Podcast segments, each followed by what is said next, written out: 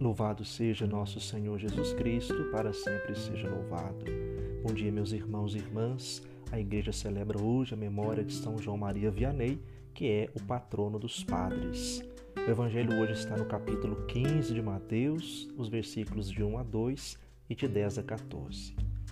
Jesus nos ensina a cultivar na nossa vida o hábito de viver em harmonia com o evangelho e nos concede um entendimento espiritual para as nossas ações.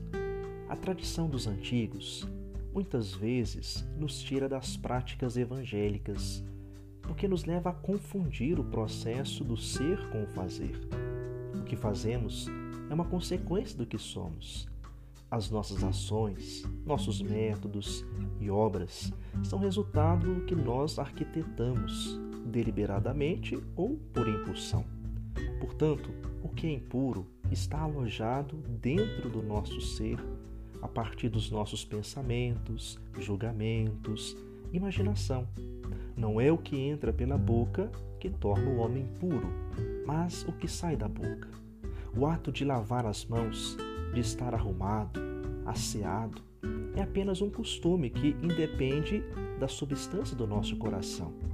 Podemos muitas vezes estar sujos por fora, no entanto, ter a nossa alma limpa e em paz. Às vezes, nos preocupamos muito com as aparências, com as etiquetas sociais e esquecemos de que o mais importante é a intenção e a motivação do nosso coração. Não basta apenas as práticas exteriores que seguem as regras sociais os sentimentos que cultivamos dentro de nós dão o tom para o que somos e o que fazemos. Vamos nos perguntar hoje, irmãos e irmãs: você costuma julgar o comportamento das outras pessoas? Ou você procura saber o motivo que levam as pessoas a ter determinados comportamentos? Você se sente olhado, observado? Quais os sentimentos que você cultiva dentro do seu coração. Eles têm motivado as suas ações. Vamos pedir hoje ao Senhor que nos conceda um coração limpo, um coração puro, um coração que agrade ao Senhor, porque o mais importante é aquilo que brota do interior, do fundo dos nossos corações.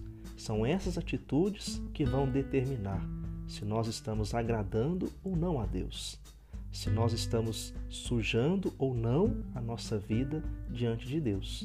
Não é aquilo que vem de fora que torna o homem puro, mas aquilo que sai do profundo do seu coração. Deus nos ajude a termos uma vida pura, uma vida humilde um coração sempre limpo para estar na presença do Senhor. Amém. Peçamos hoje a intercessão de São João Maria Vianney sobre todos nós. O Senhor esteja convosco, Ele está no meio de nós. Desça sobre vocês a bênção do Deus Todo-Poderoso, o Pai, o Filho e o Espírito Santo. Amém.